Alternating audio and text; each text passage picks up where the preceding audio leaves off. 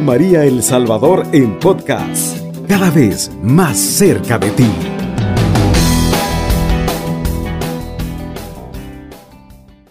Que la paz de Jesús y el amor de nuestra Madre Santísima, queridos hermanos, esté este día con cada uno de nosotros. Compartiremos un breve mensaje titulado Transmitiendo la fe a través del testimonio. Transmitiendo la fe a través del testimonio. Todos hemos escuchado aquella frase, aquel lema que dice, las palabras convencen, pero los hechos arrastran, ¿verdad? Las palabras convencen, pero los hechos arrastran. San Francisco de Asís lo decía de otra manera, ten cuidado cómo vives, porque probablemente tu vida sea el único evangelio que los demás lean en su vida. Ten cuidado cómo vives, cómo actúas, cómo procedes, porque probablemente tu vida sea el único evangelio que los demás lean en su vida. Y es que hay que tomarlo en cuenta, queridos hermanos, los que queremos perseverar en el camino del Señor, los que hemos sido llamados por Dios, porque no porque seamos buenos, sino porque Él es bueno, ¿verdad? Estamos en la mira de los demás. La gente que no va a la iglesia o la gente que participa o asiste a otras iglesias también, a otras denominaciones cristianas o no cristianas, de alguna manera estamos, como dicen, en la mira, ¿verdad? Nos observa, la gente nos observa. Y no solamente los vecinos o compañeros de trabajo, muchas veces nuestros mismos hijos son los que están pendientes de nosotros. Un día, una joven me estaba compartiendo de sus problemas o situaciones y yo le dije, acérquense a la iglesia, le dije, vayan a, la su parroquia, acérquense a un movimiento de la iglesia. Y ella me dijo, sí, vamos, hermano, vamos a la iglesia. Ah, mire, le digo, qué bueno. ¿Y, ¿Y a qué iglesia? Ya me comentó. Mire, me dijo, ¿sabe cuál es el único problema? Me dijo, ajá. Que mi mamá me dijo, en la iglesia canta como ángel pero en la casa grita puro demonio, me dijo, ¿verdad? Y es que también los hijos están al pendiente, ¿verdad? La mirada de ellos está puesta sobre nuestro comportamiento, no solo lo que predicamos, no solo lo que decimos, sino que sobre todo cómo actuamos, ¿verdad? Las palabras convencen, pero los hechos arrastran. La palabra del Señor en el libro de los Hechos de los Apóstoles, en el capítulo 4, versículos del 18 en adelante, nos da un ejemplo, un testimonio hermoso de cómo los apóstoles y discípulos del Señor dieron testimonio a través de sus vidas. Dice la palabra del Señor así, Hechos de los Apóstoles, capítulo 4, versículo 18 al 22. Los llamaron y les prohibieron terminantemente hablar y enseñar en nombre de Jesús. Pedro y Juan les contestaron, juzguen ustedes si es correcto a los ojos de Dios que les obedezcamos a ustedes antes que a Él. Júzguenlo. Nosotros no podemos callar lo que hemos visto y oído. Repitiendo sus amenazas, los dejaron en libertad ya que no encontraban la manera de castigarlos. Por temor al pueblo, que daba a gloria a Dios por lo sucedido. El hombre que había sido beneficiado con la señal de la sanación tenía más de 40 años. Palabra de Dios, te alabamos Señor. Y todo esto sucedió porque los apóstoles Pedro y Juan, dice, iban al templo a orar. Y cuando iban entrando al templo, un hombre que era paralítico de nacimiento, y dice también que llevaba más de 40 años, estaba siempre a la puerta del templo pidiendo limosna. Y cuando Pedro y Juan se acercan, ¿verdad? Me imagino que extiende su mano y pide una limosna. Pedro le dice, oro ni plata no tengo, pero lo que yo tengo te lo doy. En nombre de Jesús de Nazaret, levántate y camina. Y dice que aquel hombre de un brinco, dice, ¿verdad? Saltó y entró al templo cantando, saltando y alabando a Dios. Qué hermoso. Entonces se hizo, se hizo una gran bulla, ¿verdad? Se hizo un gran escándalo porque aquel hombre que había estado ahí toda su vida, desde el más de, quizás menos de, un poquito menos de 40 años o 40 años, había estado ahí en el templo siempre pidiendo limosna. Era un paralítico de nacimiento. Y ahora aquel hombre, yo me imagino, nunca había caminado, nunca había saltado, nunca había eh, gritado o cantado de esa manera. Era un revoluto aquello, era un escándalo. Y los jefes judíos mandaron a traer a Pedro y a Juan y los metieron a la cárcel, porque andaban ah, predicando en nombre de Jesús, en nombre del Señor. Y entonces dice que buscaban la manera como prohibirles, cómo quitarles esa oportunidad o ese que anduvieran hablando de ese Jesús al cual ya habían ellos mandado a matar, ¿verdad? Y, y los apóstoles Pedro y Juan dicen, es que nosotros no podemos callar lo que hemos visto y hemos oído. Ellos desafiando a los líderes religiosos y políticos quizás de aquel tiempo, dicen, miren señores, es que no nos podemos quedar callados. Si hemos visto las maravillas de Dios, si hemos visto milagros, cómo callarnos, cómo dejar de hablar y cómo dejar de dar testimonio de esas maravillas que Dios hace.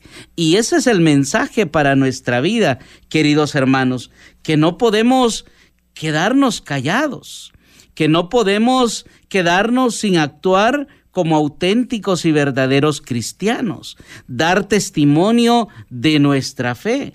La iglesia ¿verdad? En todos los documentos desde Evangelio Nunciandi o muchísimo antes, nos hablan de evangelizar, pero que la principal evangelización no solamente es ponerse al frente de un púlpito, una tarima, un ambón y hablar de Dios. Nuestro, la principal predicación es nuestra manera de vivir.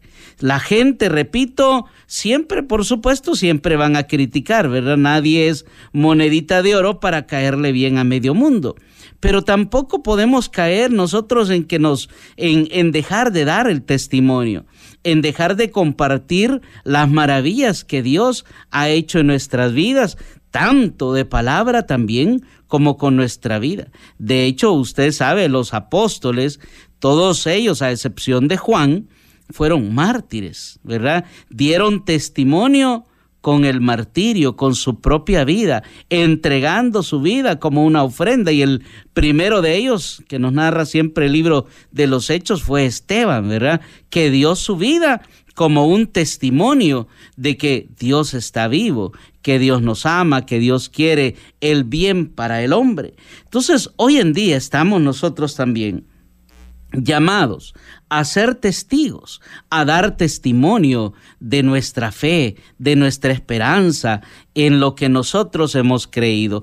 Pero no darlo, queridos hermanos, solamente de palabra, sino que con nuestra propia vida.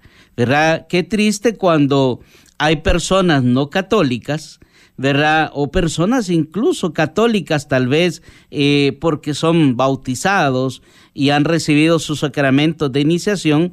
Qué triste cuando nos critican, cuando hablan mal de un hermano, cuando hablan mal de una comunidad, de una parroquia, cuando hablan mal de la iglesia, cuando hablan en mal de nuestro eh, del Papa, ¿verdad? de nuestro pastor, eh, cuando hablan mal de la iglesia, porque la gente no a veces es tan cruel que no dice eh, Pedro Pérez, ¿verdad? Sino que dice los católicos. Es que, y no dicen Juana Pérez, no, dicen los de esa parroquia los de esa comunidad y ahí entramos todos, ¿verdad? Y a veces somos nosotros ese, ese mal ejemplo ese mal testimonio. Si bien es cierto, no somos santos, no somos perfectos, pero estamos llamados a la santidad, estamos llamados a la perfección, estamos llamados a, dar fe y testimonio de nuestra vida en Jesús, pero no solamente de palabras, sino también con nuestra propia vida. A veces, repito, la gente dice, ¿verdad? Eh, eh, qué lástima, ¿verdad? Tan bonito como predica, tan bonito como habla, pero qué triste como vive, ¿verdad? Lleno tal vez de orgullo, de soberbia.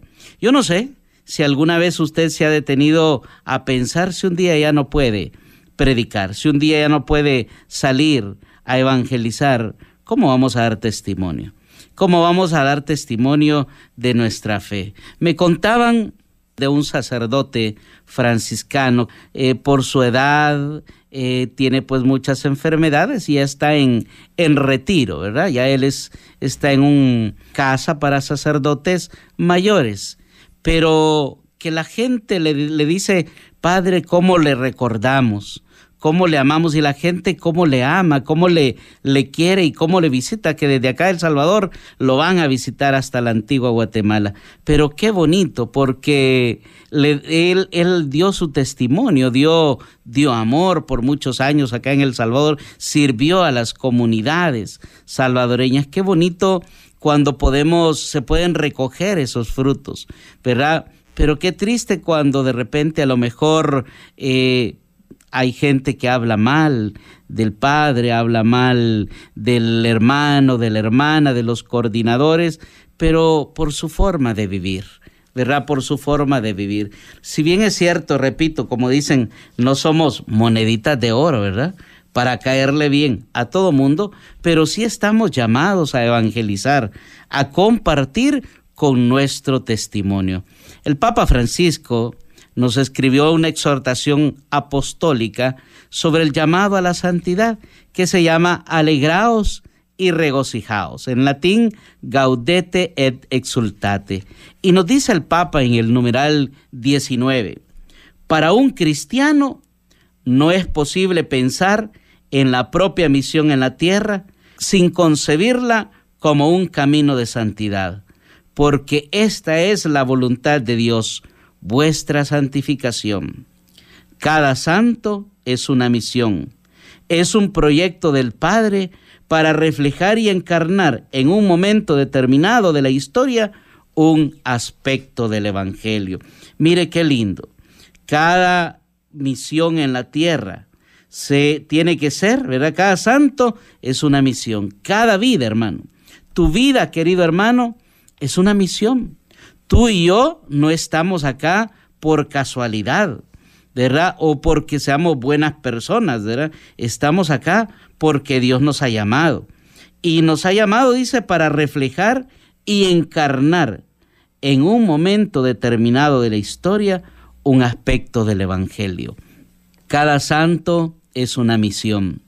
Cada vida es una historia. A mí me encanta esa frase de nuestro hermano Salvador Gómez que dice, cada vida es una historia de salvación. Qué hermoso. Cada uno de nosotros, de alguna u otra manera, reflejamos el mensaje de salvación de Dios, pero no, no lo empañemos, no lo trastornemos, no lo desfiguremos. Nosotros estamos llamados a la santidad. No somos perfectos, pero estamos llamados a la perfección. No somos santos, pero estamos llamados a la santidad. Permitamos a Dios que con su Espíritu Santo vaya transformando, cambiando nuestras vidas y podamos ser testimonio en casa, para nuestros hijos, para nuestras familias cercana y lejana, para nuestros vecinos, para nuestros compañeros de trabajo o en la tienda, en el mercado, en el supermercado, en la fábrica, allí donde estamos, ahí donde el Señor nos ha puesto, nos ha puesto para dar testimonio, para reflejar una, dice algo hermoso, un aspecto, ¿verdad? Determinado para reflejar y encarnar en un momento determinado de la historia un aspecto del Evangelio. A lo mejor para algunos les tocará ser otro Job, ¿verdad? Pruebas, un hombre o mujer con muchas pruebas, pero a lo mejor, ¿verdad? Paciente y también podríamos decirlo, eh, un hombre con fe en el Señor. A lo mejor a otros les tocará ser un, un qué, un Pedro, un cabeza, ¿verdad? Un hombre impulsivo tal vez, pero un hombre que se deja moldear por el Señor. A otros o a otras les tocará ser, ¿qué podríamos decir? Una Santa Isabel, otras les tocará ser, ¿verdad? Eh, diferentes personajes de la Sagrada Escritura en esta historia actual. Reflejar un aspecto del Evangelio, de la vida, de la salvación que Dios nos ofrece. Queridos hermanos, dispongámonos, que Dios vaya transformando nuestras vidas, que vaya cambiando nuestros corazones y podamos ser esos testigos, podamos ser esos misioneros, que podamos transmitir nuestra fe a través de nuestro testimonio. Que Dios nos bendiga, sigámonos edificándonos con la programación de Radio María. Radio María El Salvador, 107.3 FM, 24 horas.